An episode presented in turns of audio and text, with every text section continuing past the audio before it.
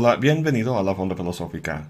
Hoy Kant y lo sublime, el último video en esta serie sobre Kant. Ya hemos hablado mucho sobre la belleza, el juicio de gusto y diversos ejemplos de obras de arte, como estatuas, pinturas, sinfonías, etc. Hoy vamos a considerar otro tipo de experiencia estética, la de lo sublime.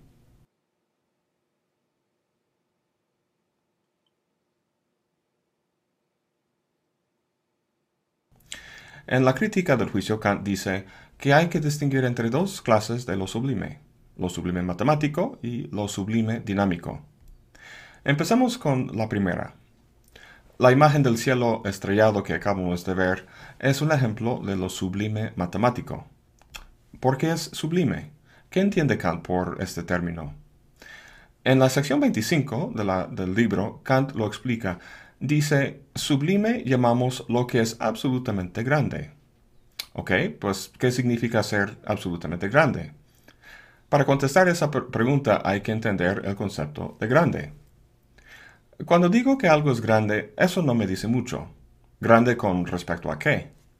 Hace falta una comparación con otra cosa. Este rascacielos es grande comparado con una casa, pero no es nada grande comparado con la Tierra. Ahora bien, estas cosas, la casa, un rascacielos, la tierra, son lo que Kant llama magnitudes. Que algo sea una magnitud puede saberse a partir de la cosa misma sin compararla con otras cosas. Una magnitud, dice Kant, es una multiplicidad de elementos homogéneos que en su conjunto constituyen una totalidad.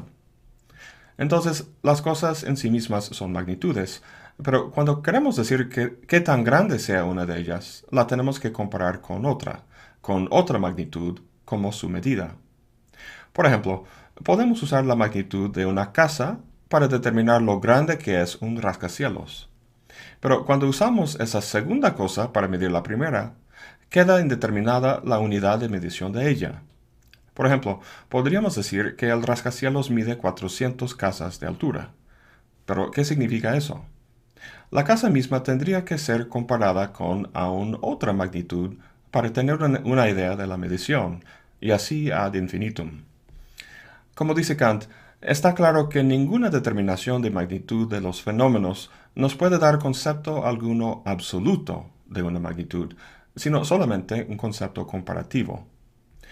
Esto es muy parecido a lo que dice Einstein en su teoría de la relatividad. El espacio y el tiempo no son absolutos, sino relativos. Entonces, dice Kant, si llamamos algo no solamente grande, sino absolutamente grande, sobre toda comparación, ahí tenemos lo sublime. Sublime es aquello en comparación con lo cual toda otra cosa es pequeña. Y de aquí se sigue que lo sublime no puede hallarse en cosas de la naturaleza. ¿Por qué? Pues piensa en el objeto más grande de tu experiencia. Por grande que sea, sería fácil reducirlo a algo infinitamente pequeño si lo consideramos en otra relación.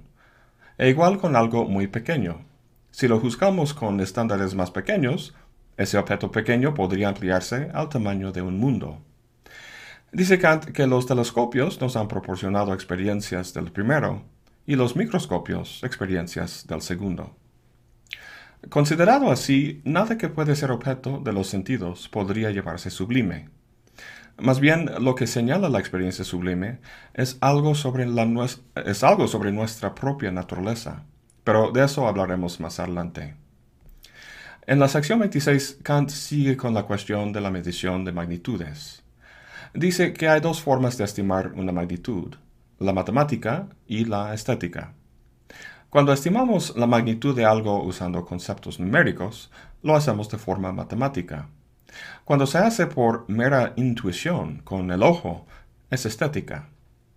Por ejemplo, vamos a medir la estatura de la Torre Eiffel. Tiene una altura de 3.24 a la potencia del menos 14 años luz. ¿Qué? ¿Años luz?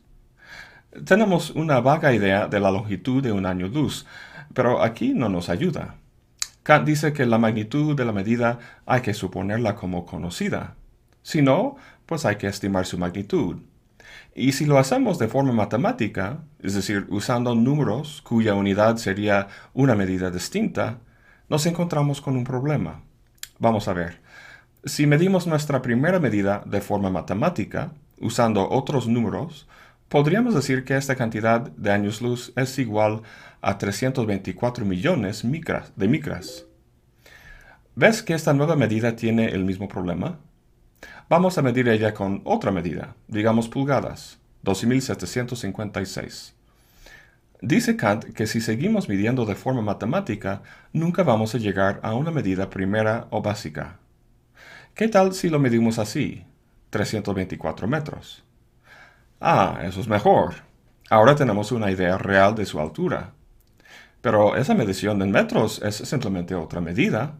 Entonces, ¿cuál es la diferencia?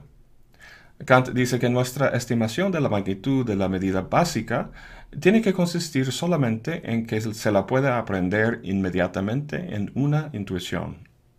Eso lo hemos hecho precisamente con el metro. Sabemos que es la longitud de un brazo, de una mesa, de un arbusto, cosas que todos hemos intuido con el ojo. Todo eso es muy parecido a la paradoja del diccionario. Leemos una palabra que no entendemos, así que sacamos el diccionario. Encontrando su definición, lo que encontramos son más palabras. Para entenderlas, las buscamos en sus respectivas entradas y encontramos aún más palabras. Esta definición de palabras por palabras es como la medición matemática de las magnitudes. Si seguimos así, nunca vamos a llegar a ningún lado. Lo que hace falta es una intuición o alguna experiencia del objeto significado por la palabra, una definición ostensiva o estética en vez de lógico-simbólica. Kant concluye de todo esto que para la estimación matemática de las magnitudes no hay ningún máximo. La notación matemática es capaz de expresar cualquier cantidad. Pero la estimación estética de magnitudes sí tiene un límite. La calculadora nos puede decir cuántas estrellas hay en nuestra galaxia, pero el ojo no, llega a un límite. Cuando llegamos a ese límite, el objeto nos abruma y da paso a aquella emoción, lo sublime, que ninguna estimación de magnitudes por medio de números puede producir. Vimos en el caso de lo bello que el placer que sentimos es producido por el juego libre entre la imaginación y el entendimiento, en el caso de lo sublime, ¿cómo se produce el placer que sentimos? Pues aquí los elementos que se relacionan son la imaginación y la razón.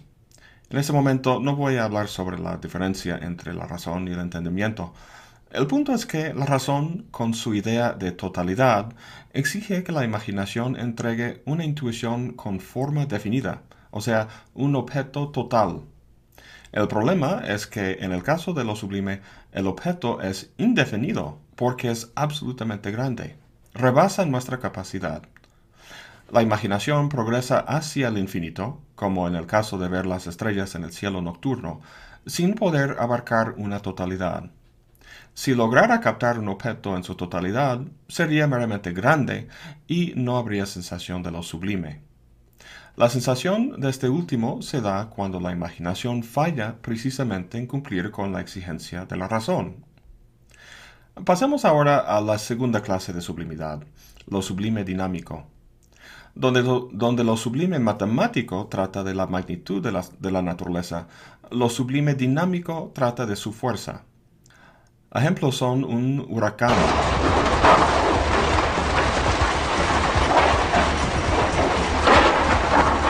tornado.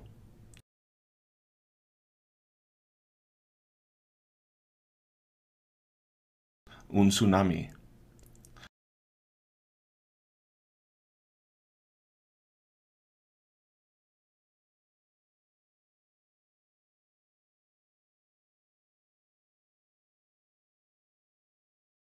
Ahora bien, semejantes fenómenos son objetos de miedo. Son fuerzas que nos pueden aplastar como un bicho. Si alguna vez has estado expuesto a semejante fenómeno, sabrás de lo que hablo. El problema es que si te acerca un tornado, no vas a estar ahí gozando tranquilamente de un placer sublime, sino que vas a estar huyendo a toda velocidad. Por tanto, Kant dice que el que teme no puede en absoluto juzgar sobre lo sublime de la naturaleza.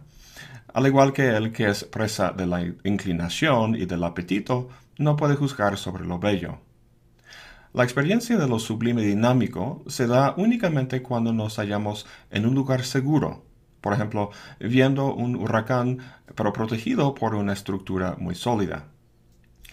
En el pasaje quizá más famosa del libro, Kant dice, rocas audazmente colgadas y, por así decirlo, amenazadoras, nubes de tormenta que se amontonan en el cielo y se adelantan con rayos y con truenos, volcanes en todo su poder devastador, huracanes que van dejando tras sí la desolación, el océano sin límites, rugiendo de ira, una cascada profunda en un río poderoso, etc.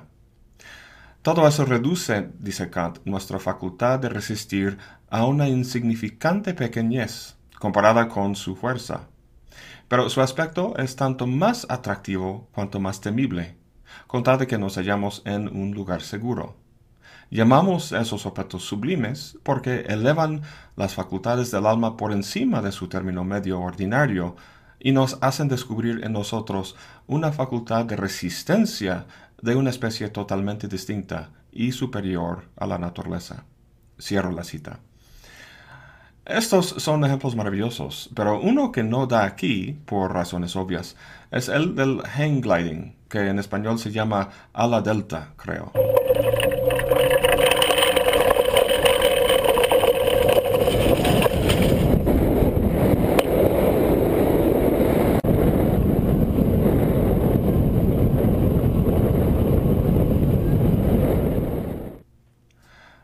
Caer del cielo sin duda provoca miedo, pero por estar en un lugar seguro, al menos relativamente seguro, provoca más bien la sensación de lo sublime.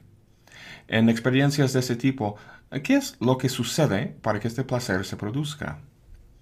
En el caso de lo sublime matemático, vimos que hay un intento de calcular una magnitud y que debido a que la razón exige una totalidad, la imaginación es incapaz de hacerlo. Fracasa. En lo sublime dinámico, en cambio, el intento no tiene que ver con las capacidades calculadoras de nuestras facultades de conocer, sino con la capacidad de resistencia de la voluntad.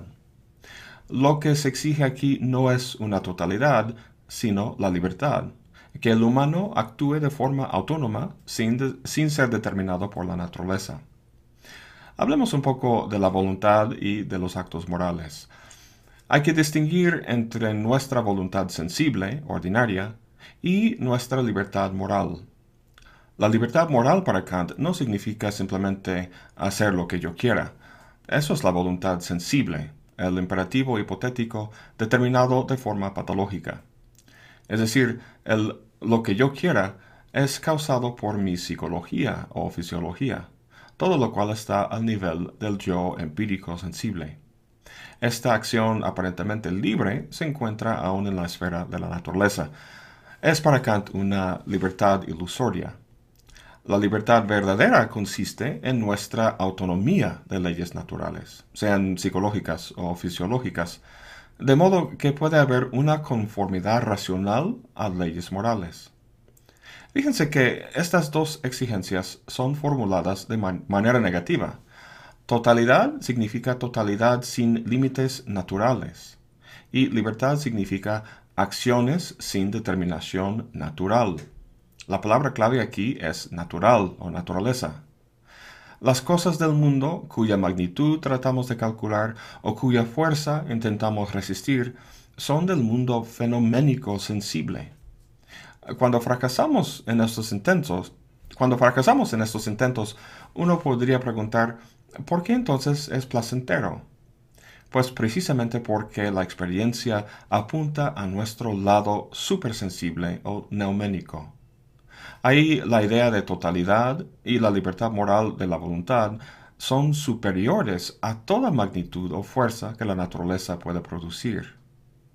Nuevamente, Kant dice que estas experiencias elevan las facultades del alma por encima de su término medio ordinario y nos hacen descubrir en nosotros una facultad de resistencia de una especie totalmente distinta que nos da valor para poder medirnos con el todo poder aparente de la naturaleza.